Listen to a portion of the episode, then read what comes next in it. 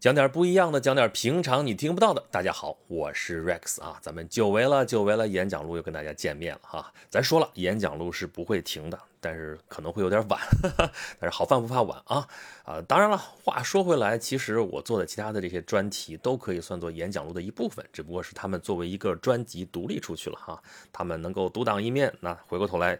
演讲录我们还是要做的。那么演讲录我们今天说点什么呢？其实我一直有一个想法，就是想说一说、成语故事。你说这成语故事不是小孩听的吗？其实是这样的，就是我们的很多成语都是古书里边的，就是那个记下来一个小故事，然后后来演变演变变成一个典故啊，就是变成一个成语啊，有很多蠢人系列的故事。比如说刻舟求剑啊，比如说守株待兔啊，比如说叶公好龙啊，比如说郑人买履啊，我们老觉得这里边这些人太傻了吧，又蠢又傻，能犯这种错误呢？但是后来我 往往就经过一段时间的思考之后，就觉得不要老笑别人啊，自己我们经常有可能会变成这样的蠢人，所以呢。咱们这个成语故事不是专门讲这个成语故事啊，是讲点我的思考或者说我的感慨啊，咱姑且把它叫做“莫笑别人傻”系列吧。你别笑人家傻，说不定最该笑的就是我们自己。比如说，咱们今天先说一个吧，哈，就是这个刻舟求剑。刻舟求剑这个故事出自《吕氏春秋》啊，《茶经》。其实这个咱们课文都学过，是吧？啊，楚人有涉江者，其剑自舟中坠于水，具弃其舟曰：“是吾剑之所从坠。”舟止，从其所弃者入水求之，舟已行矣，而剑不行。求剑若此，不亦惑乎？楚国人，对吧？咱们说了嘛，这个呃，春秋战国那个时候哈，就是古代有地域歧视的啊。呃，一般被歧视的对象，要么是宋国人，要么是楚国人。其实其他也有啊，你郑人百里就是郑国人，对吧？也不是其他的没有，但是宋国人和楚国人被嘲笑的可能性比较高。为啥呢？因为他们是异类啊。比如说宋国人，宋国人其实是殷商的后裔，对吧？那个周朝是灭了商朝之后才建立的周朝，对不对？那商朝你不能把这些商朝的移民全都杀了，对不对？就给他们一块地，他们原先在那块地，还在那块地啊。朝歌那个地方附近，啊，这个商丘那个地方附近不叫商丘呢，对不对？那附近建了一个国，叫宋国。嗯，那周围再派上一堆人，对吧？周围封几个别的诸侯国，朱姬啊什么的，监视着他。嗯，就是这么一个格局啊。你这宋国嘛，这属于二王三克啊。就什么叫二王三克？就是古代一个王朝灭亡了之后啊，他的后人其实是要受到优待的。那么本朝一般会优待前朝的前边一朝、两朝、三朝，就二王三克。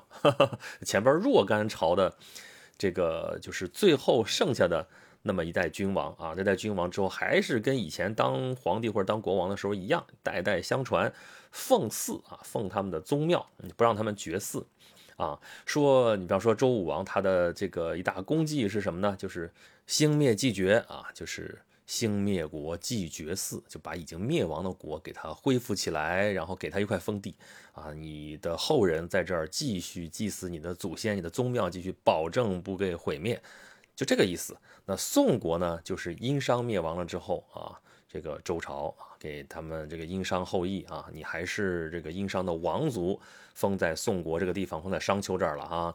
然后你是一国，给的爵位还很高，因为他相当于客人，他不是视为臣子。宋国是公爵，我们知道那个周朝的时候五等爵啊，公侯伯子男，对吧？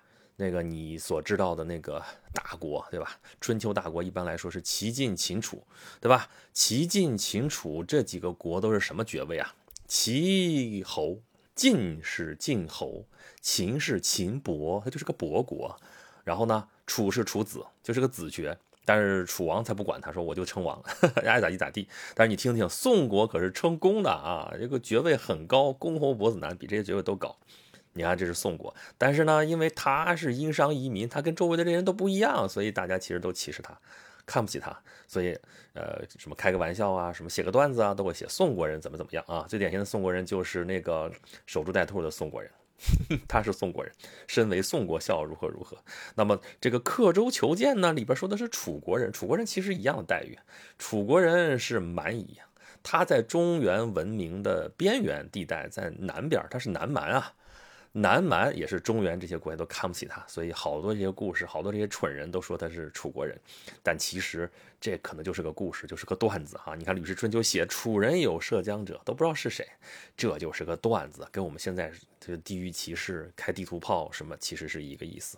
那那说白了，其实这就本身他说他是楚人如何如何，就在说他是个傻子了。呃，他涉江，涉江的时候带了一把剑。这个剑呢，在船上掉到水里边去了。然后呢，他第一件事不是下水去捞剑，而是在这个船上做了个记号啊。等这个船停稳了之后，从这个记号跳下水去。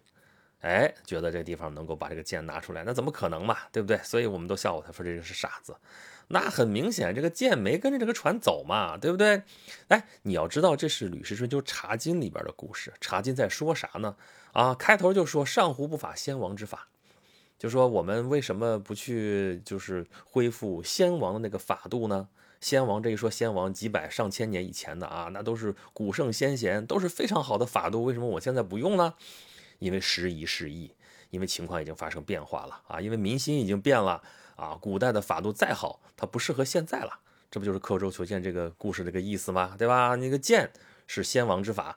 那个剑没跟这个时代走过来，所以你在现在这个时代去从那个记号跳下去，去探寻先王之法拿过来在现在用，这是不合适的，对吧？其实就说的这个意思啊。那这样一说的话，这个意思其实挺明白的吧，对吧？但是你看咱们开头说的啥意思？就是说非常简单、非常明了的道理，但是我们经常会犯这样的错误。有的时候也不是说我们要犯这样的错误，而是我们想犯这样的错误，或者我们本能的。就希望那个剑能够跟着我们走啊，所以这就是说到不是真正的水了，是时间的长河，对吧？在时间的长河里边，我们顺着它往下走，我们不可能回头。那时间旅行的这个理想，就到目前为止永远只是理想啊。你看相对论也是我们现在能够理解的是向前去，对吧？你你坐上一个光速的飞船，你的时间会变慢，但是你想倒回来这个事儿都不太行。那么就是时间的流逝，我们拦不住。那么你如果在时间的长河里掉了一把剑，你想把它找回来的话，你应该怎么办？你跳不到时间的长河里边去，你不可能停在那个地方。你既然不能停在那个地方，那它往前走了，你就再也捞不起来了。但是往往我们不愿意这样想，我们希望我们能够把那把剑再捞起来。其实你知道了，这其实就是个比喻嘛，对不对？我们都有很多的故人。有很多的往事，我们时常会想起他们来。我们甚至还想说，我们能不能回去，能够如果一切回到从前？哎，对，就是纳兰性德的那句词嘛，对不对？人生若只如初见，对吧？纳兰性德，著名的词人。清朝的词人，你看，我们一般说词人都是唐诗宋词，对吧？宋朝的词人最著名，但是纳兰性德是一个比较特别的存在啊，就是尤其是最近的这些流行文化，这些年啊，大家都很喜欢纳兰性德。有关于纳兰性德的书汗牛充栋，你到市面上找纳兰词吧，我天，几百种，对吧？但其实它也就那么几百首词嘛，对吧？那为什么大家会喜欢纳兰性德？就先看它调性嘛，就这首词吧，《木兰辞》拟古绝绝词简有。人生若只如初见，何事秋风悲画扇？等闲变却故人心，却道故人心易变。骊山语罢清宵半，泪雨霖铃终不怨。何如薄幸锦衣郎，比翼连枝当日愿。这词你听了之后就觉得那么的幽怨啊！他说这是给朋友写的啊，你看标题写的就是简友请简给朋友写的，但是它是个决绝词。这个词怎么写的那么决绝？就真的是分开了。你听这个话一说出来啊，人生若只如初见，就已经是在怀念了哈。哎呀，我现在感叹，如果人都像刚刚见到的时候那个样子，第一次见面的时候。如果就永远停留在那一刻多好啊！何事秋风悲画扇？秋天来了，这扇子你还要它干嘛？过去了，已经没有了，这人已经人走茶凉了，差不多那个意思了。你说的狠一点，不决绝吗？这个人不见得是死了，走了，他离开你了，离开你了就是离开你了。人往往是这样的啊，记忆当中有好多人给你好的如胶似漆，不一定都是情人啊。你看。这个纳兰性德这首词，咱不说了，说的是给朋友写的。你跟朋友那时候也好的不行不行的，但是为什么后来说分开就分开，说淡就淡了呢？但是经过了很多事情之后，我们会说，可能事情就是这个样子吧。These things happen。多年不联系，多年不联系本身就表示你们关系没有那么亲近了，是不是？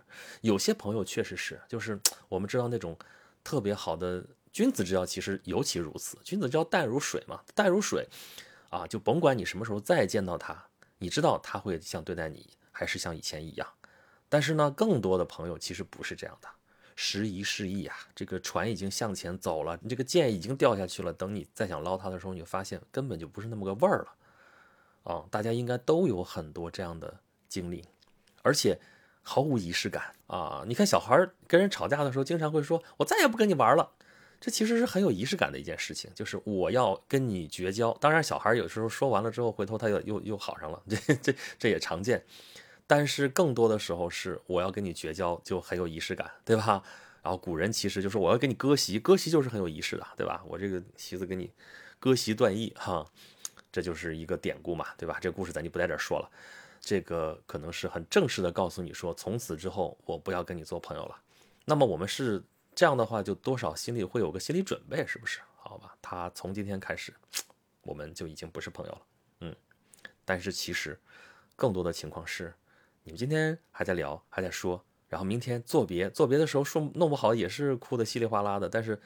走了之后，一天没联系，两天没联系，三天没联系，在后边那越没联系就越没联系。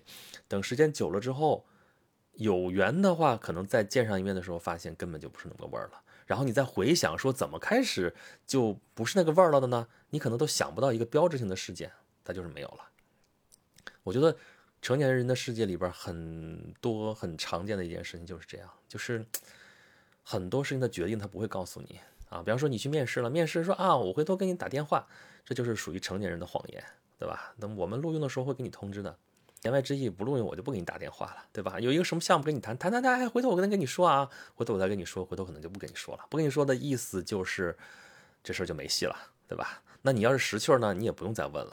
但是你如果较这个真儿的话呢，那你得你说好了给我个信儿的嘛，你得给我个信儿啊，你追着问追着问其实没有多大意思。然后你看这首词，他写的是什么？人生若只如初见，何事秋风悲画扇？等闲变却故人心，却道故人心易变。就是其实是你心变了呀，但是你偏偏要说世人心都是容易变的啊？什么意思呢？然后下面其实再用一个典故，谁的典故？唐明皇和杨贵妃嘛。骊山语罢清宵半，骊山啊，骊山华清池啊，啊，泪雨霖铃终不怨。其实按照那个《长恨歌》里边写的，白居易写《长恨歌》吗？唐明皇和杨玉环、杨贵妃之间这个凄美的爱情故事，其实这里边唐明皇是爽约了，对不对？本来说的好好的哈，在天愿作比翼鸟，在地愿为连理枝。可是实际上马嵬坡上一根绳，这杨贵妃就吊死了。然后你李隆基，就是你唐明皇，你再怎么去怀念他，那也只是一个怀念。对吧？其实你对不起你的爱人，如果从从情啊爱啊这样的角度来说这个事情，对吧？但是你看这说何如薄幸锦衣郎，比翼连枝当日愿。那这词里边写的更决绝，就是你连这个薄幸郎都不如，那薄幸锦衣郎说的是唐明皇啊，你还不如他呢。人家好歹还许过这种比翼连枝当年的这种愿望，你现在呢？好吗？啊，等闲变却故人心，你就变心了。他实际上是用的这种幽怨的女子的这种角度来说，我们直接看这个意思来说的话，就是男女之间的这种情爱的那种变化。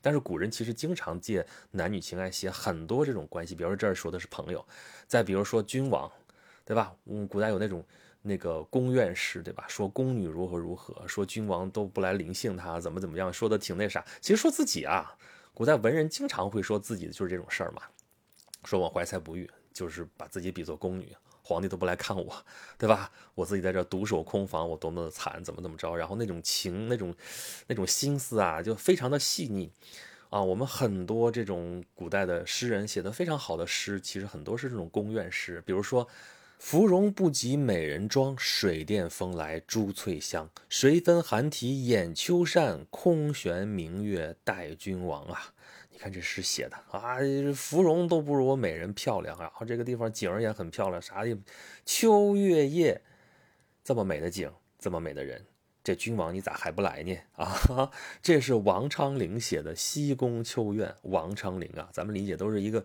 边塞诗人，但是他写这么一个宫院士，写的也是这么 绝美，对不对？这也是宫院士里边的极品了啊。但是你说怀才不遇啥啥啥的吧？这纳兰性德没啥好怀才不遇的吧？啊，你看他的出身，他是明珠的儿子啊，明珠纳兰明珠，叶赫那拉氏是吧？这也是康熙朝的重臣，是不是？然后他本人呢，二十二岁就中进士了啊，这排名也很靠前。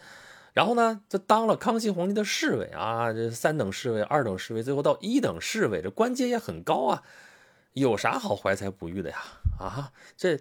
世人想要有的东西，他都有了哈，但是他就是很厌倦这套东西，他喜欢就是吟诗作对啊，喜欢跟那些名士交朋友啊，然后就让他们到自己家院子里边来啊，写个诗啊，聚个会啊，就这种，跟养食客那种感觉，食客这种传统可是很有古风啊，这有点战国四君子那个时候那个意思是吧？啊，就他是整个这个聚会这个大沙龙里边的这么一个核心啊，就这么一个人物。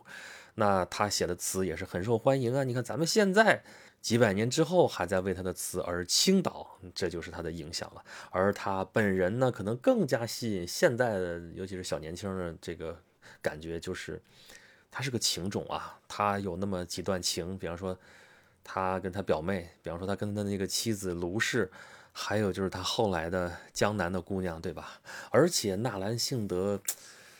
他死的时候太年轻了，英年早夭啊，甚至得说是青年早夭啊，三十一岁就死了，那真的是很容易引起大家的同情，很多人很喜欢他。这纳兰性德，纳兰性德的话，呃，在北京其实能找到一点他的痕迹吧？啊，你要去逛后海啊。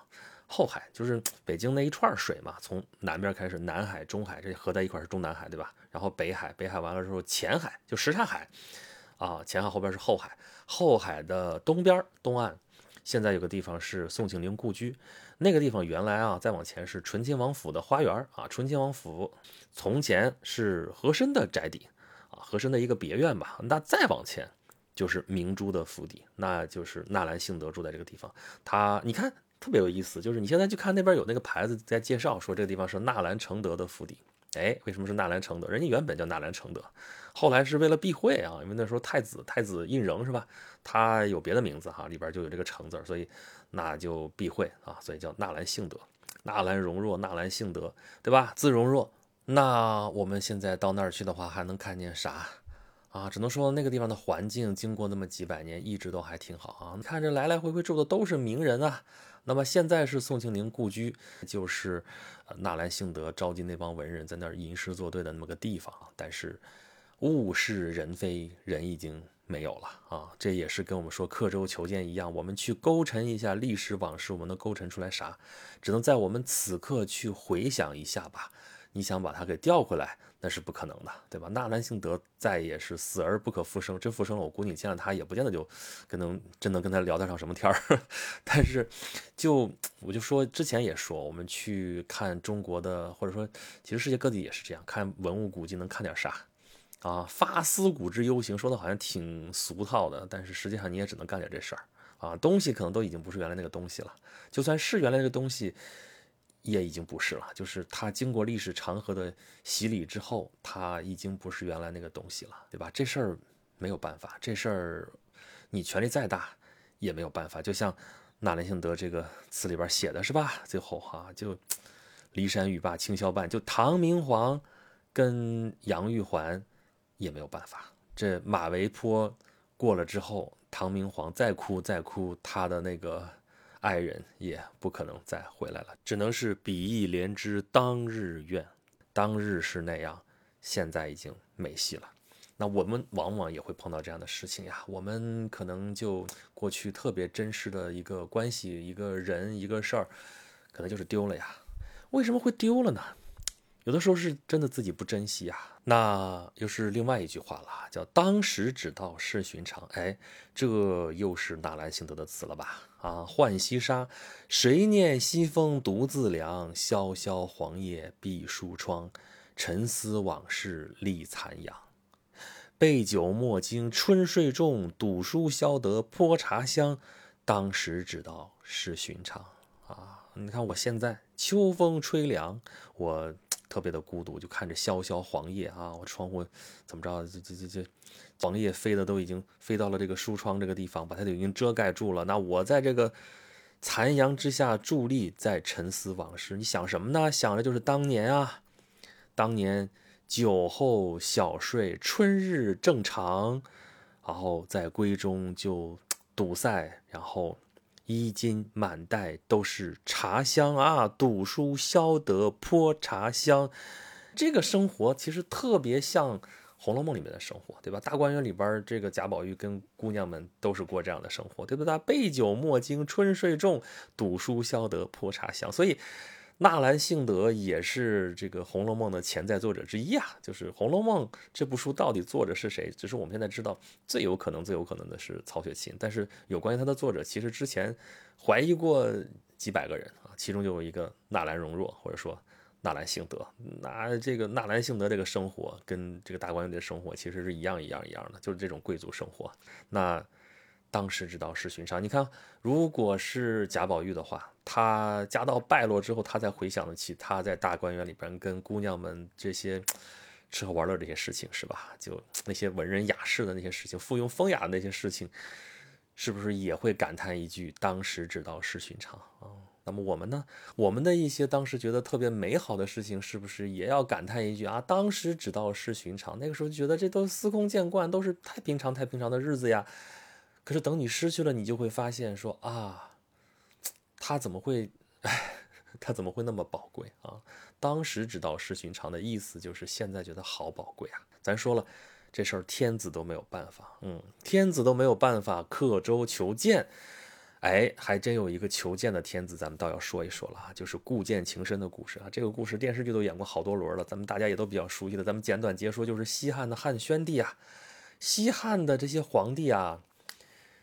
他还真挺有意思，就是他跟后边的很多王朝这个皇帝就出身就很不一样，啊，就后边你看一般一个王朝，他都是初创的这个人，就是起于草莽哈，或者就是筚路蓝缕创业，对吧？创业艰难，但是到后面啊，这一代一代的王子王孙就都是生于深宫，长于深宫，长于妇人之手，都不知道民间疾苦，所以这个王朝越来越不像话啊，这 黄鼠狼下崽的一窝不如一窝。但是西汉啊，还真是不太一样。西汉这汉高祖起于草莽，这就不用说了，对吧？传过几代之后，这都是王爷继位，王爷继位。但是，哎，你看像汉宣帝，他又是起于，咱不说是纯民间嘛，但也是出生于这个疾苦当中啊。为啥呢？因为他爷爷犯事儿了，他爷爷就是魏太子刘据啊，对吧？他生下来的时候就进监狱了啊。但是后来好歹。就是给他证明了，说他是皇室的后代啊，他叫皇曾孙，但是他一直是长于掖庭。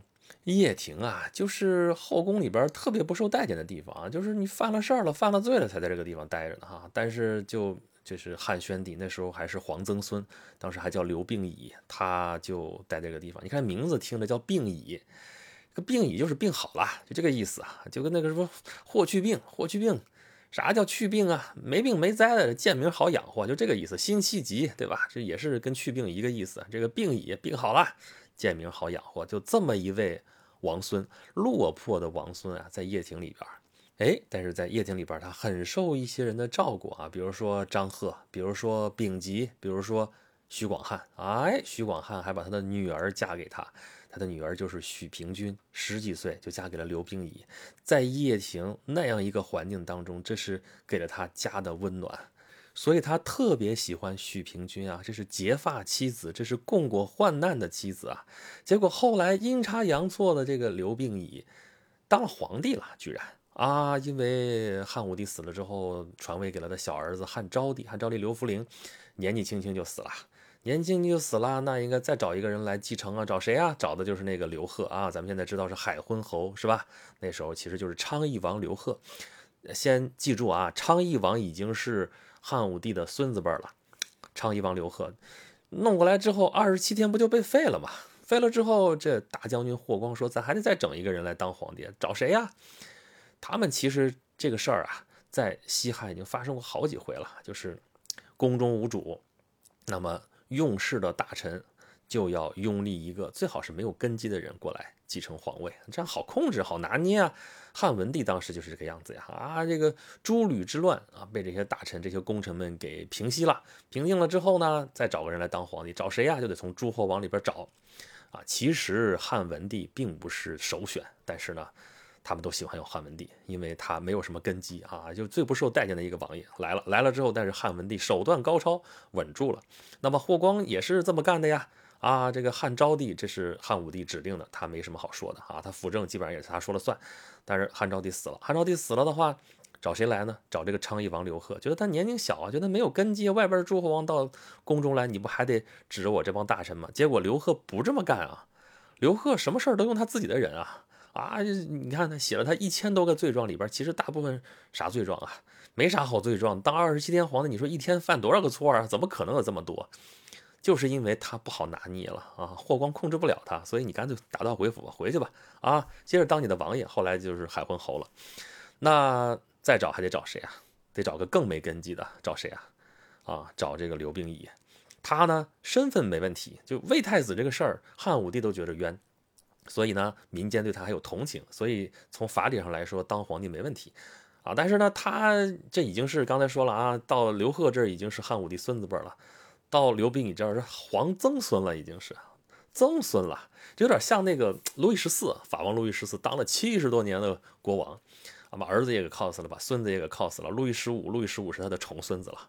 那这个刘病已这时候他也是重孙子了。嗯，有他来当皇帝，他来当皇帝，当然得改个正儿八经的名字，不能老这贱名好养活了，叫刘询，改名汉宣帝刘询。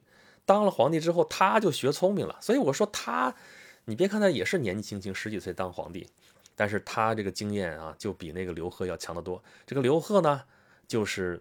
当诸侯王当太久了，当王爷当太久了，这个政治头脑实在是太稀松了啊！就你就算想用你自己的人，能不能循序渐进啊？能不能慢慢的来呀？你一当皇帝，好家伙，把自己身边人全安到重要岗位上来，那宫里边这些人怎么办呢？对吧？这些朝中大臣你往哪安呢？你霍光这样的大将军你往哪放呢？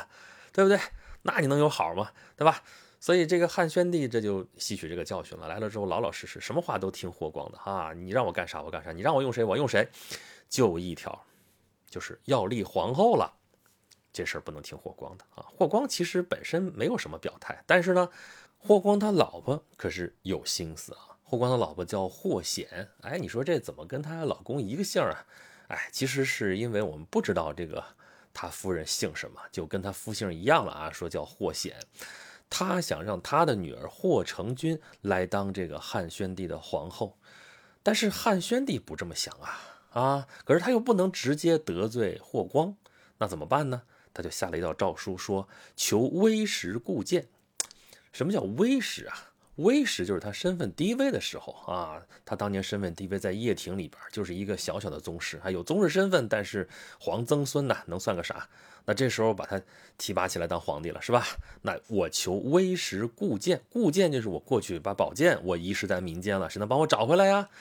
这话就是个哑谜呀！啊，这帮大臣也是最会见风使舵了哈，最会揣摩上意了，所以很知趣啊，就知道他哦要寻求他的结发妻子，那就是许平君啊。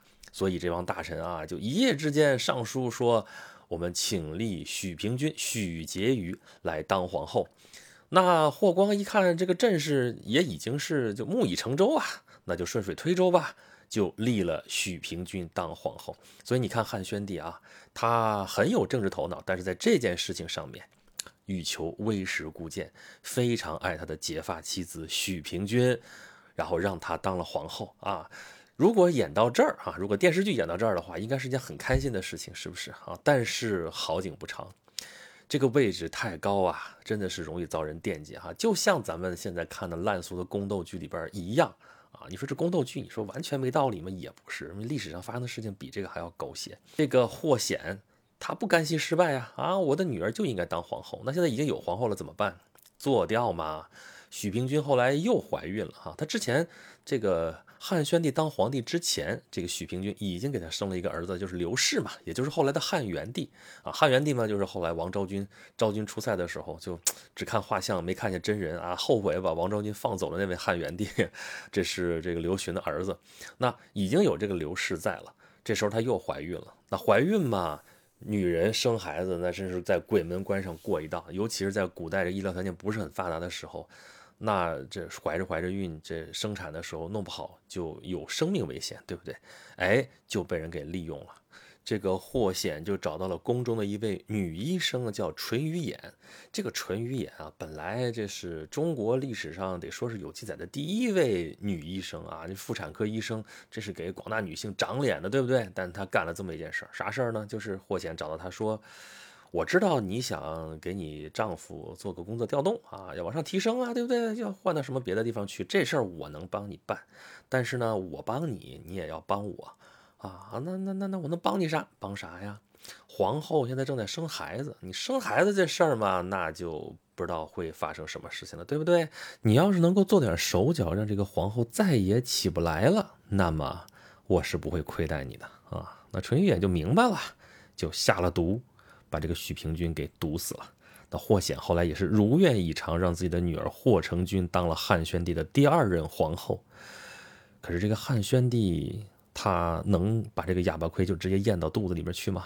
啊，那霍光在的时候，他也只能隐忍啊，能怎么样啊？这个事儿他不光隐忍，连这个凶手他都不能处理啊。在霍光的庇护之下，这个淳于衍先是进了监狱，后来就逍遥法外去了。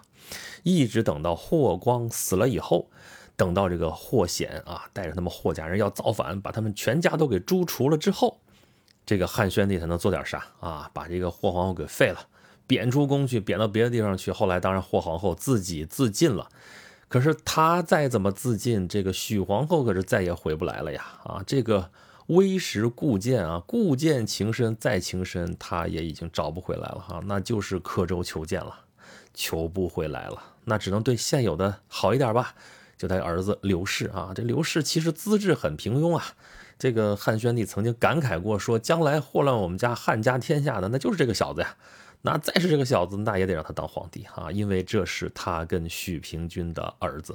他这个儿子，他后来一直保护的很好啊啊！那个霍皇后还在的时候啊，跟他说你要去见霍皇后，他要召见你了，他要赐给你什么吃的，你千万别吃啊！你怕身边有人让他们试毒啊。所以这个刘氏一直就活下来了，还挺好。后来呢，这个汉宣帝啊，为了让这个刘氏得到更好的照顾哈，就找了一个没生过孩子的王婕妤哈，把她晋封为皇后。啊，然后把这个刘氏交给他，让他来抚养啊。但是有一条，就是这个王皇后从此汉宣帝再也不去临幸她了啊，就怕跟这个王皇后再生下孩子来，会对这个刘氏不好。你说他对这个刘氏是不是太好了？可是对儿子再好，他的结发妻子是再也回不来了。我们现在如果到西安去啊，西安的南面。有所谓南园啊，南园其实就是汉宣帝的杜陵，在这杜陵里边呢，就是汉朝的时候是皇帝皇后，他不在一个坟包里头，对吧？那汉宣帝的杜陵在这儿啊，旁边有许皇后的小陵或者叫少陵，还有王皇后的陵，都在这个陵园里边。那这个小陵或者少陵里边的这个许皇后，这就是汉宣帝的南园遗爱呀。这个小陵就后来不就说叫少陵吗？哎，杜甫，杜甫号是什么呀？号少陵野老，对不对？少陵就是长安城南的这个少陵园这个地方啊。这个地方在唐朝的时候就成了这个城里人过来游玩的一个地方啊。那杜甫就管自己叫少陵野老啊，说野老呢，那一方面是自己年纪比较大了，就老嘛，对吧？老了之后还一事无成啊，再野嘛啊。野老啊，他自己一个人在这孤苦无依，那实际上是在说报国无门，怀才不遇啊，不就这个意思，对吧？李商隐也在这儿吟出了著名的诗句啊：“夕阳无限好，只是近黄昏啊。”乐游原嘛，游的什么园？就是少陵园。